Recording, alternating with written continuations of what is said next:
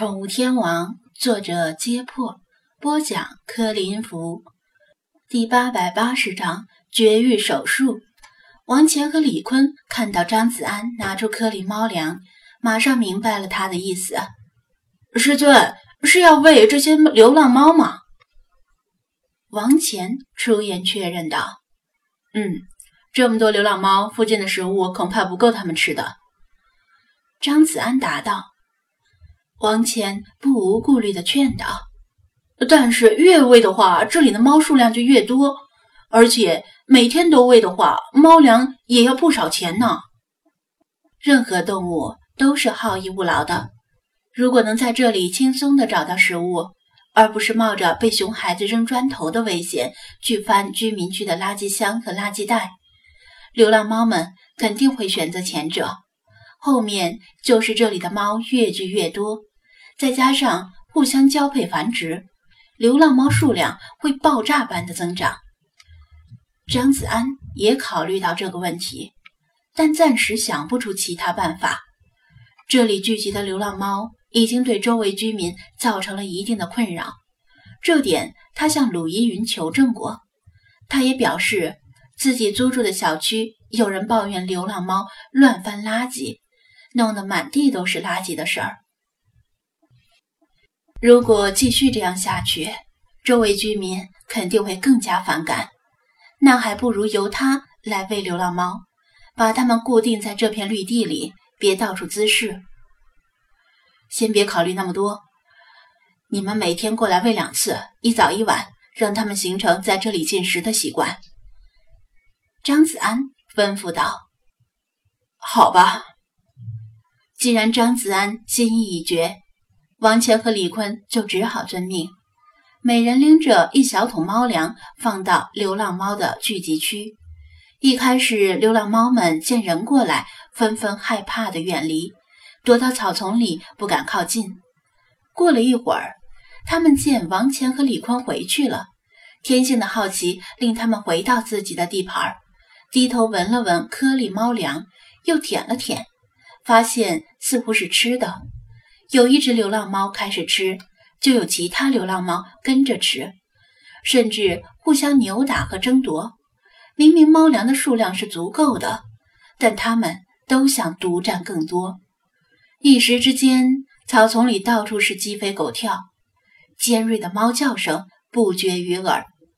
王强和李坤还有些小担心，怕被流浪猫抓伤什么的，还要去防疫站注射疫苗。于是放下猫粮就回来了，站在一边旁观。猫不是群居动物，彼此之间注定无法和谐相处，但会慢慢的形成自己的地盘和势力范围，那时候就不会吵得这么厉害。王乾和李坤见流浪猫一只接一只的从草丛里窜出抢食，本来还打算数一下它们的数量。但很快就数得眼花缭乱，干脆放弃。有几只胆大的流浪猫，可能是平时在居民区翻垃圾堆的时候被人喂过，不那么怕人。它们肚子没有填饱，又不屑与其他猫抢食物，或者是抢不过，便试探着向张子安他们小心地靠近，停在数米之外的地方，盯着他们带来的盒子，舔舌头。软萌的喵喵叫，躺在地上伸懒腰。这几只猫都是经常与人类打交道的老油条，知道怎样的动作能够取悦人类。只要稍微摆摆样子，愚蠢的人类就会乖乖的把食物双手奉上。然而，这里的三个都是经常与猫打交道的，对这些卖萌的动作早已免疫。就像是阅片无数的鉴黄师很难再硬起来一样。张子安拿一个小塑料食盆，装进一把猫粮，撒在面前很近的地方，意思是想吃就过来吃。猫有几只，但猫粮只有一小盆。但那几只猫一开始面露鄙夷，像是充满了不食嗟来之食的气节。然而，只要有一只猫。在食欲的驱使下向食盆靠近，另外几只猫就坐不住了，互相推搡着把头埋进石盆里。趁这个时候，张子安从后面缓缓接近，冷不丁地抱起一只，还不等他明白，就把它装进王乾打开的猫笼里。李坤上锁，接着又一只。不一会儿，那几只贪吃的猫，除了一只机灵狡诈跑掉之外，其他的全被装进笼子里。他们在笼子里很懵逼，不习惯这个狭小的环境。师尊，捉猫干什么呢？难道您想卖流浪猫？李坤纳闷地问道。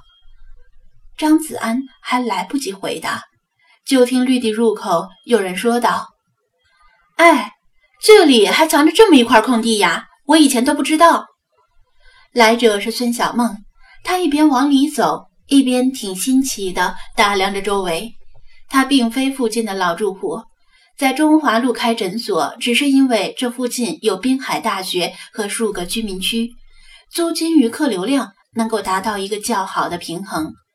换言之，就是钱包不够鼓。来了，张子安打招呼道。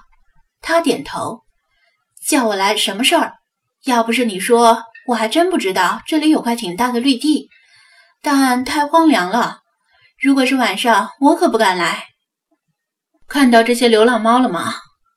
张子安扬了扬下巴，示意道：“不用他提醒，他一来就发现了。这里流浪猫数量多得出奇，草窝里、树枝间、长椅下，到处都是猫。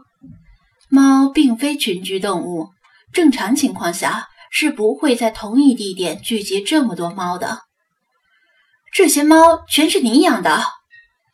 他注意到地上残余的颗粒猫粮，很自然的便想歪了。怎么可能？张子安吐槽道：“我要是养这么多猫，早把我吃穷了。不说废话了，我叫你过来呢，是想跟你商量一下，请你给这些流浪猫做绝育。”什么？孙小梦以为自己没听清楚，因为这里的猫实在太多了，看着就头疼。我是说，这里这么多流浪猫，简直泛滥成灾，而且现在是春天，正是繁殖的季节。再这样下去，到了明年春天，这里流浪猫的数量翻一倍都不止。所以呢，必须要做绝育手术才行。”张子安解释道。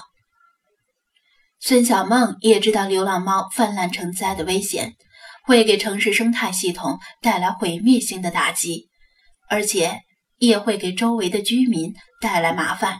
但是，绝育手术费谁出？你吗？他指出问题的关键。张子安，你看你谈钱就俗了。王乾和李坤心领神会的对视。知道师尊又想发挥他的三寸不烂之舌忽悠人家，想要白嫖，但孙小梦没有上当，直截了当的说道：“如果是一只两只没问题，举手之劳的事儿，我肯定不谈钱。但这里大大小小的猫，怕不是有一两百只，你想累死我还不给钱？”张子安摇头：“我没让你一口气全做了，分批做就行。”今天做几只，后天闲下来再做几只。我没有闲的时候。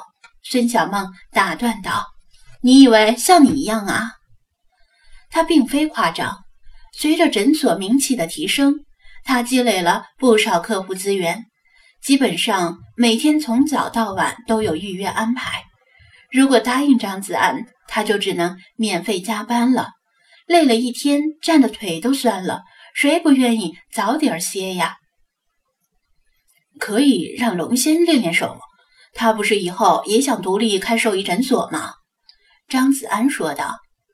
龙仙目前在孙小梦的诊所里当护士，积累经验和资金。不过有朝一日，他的梦想也是拥有一家属于自己的宠物诊所。孙小梦皱眉，为难地说。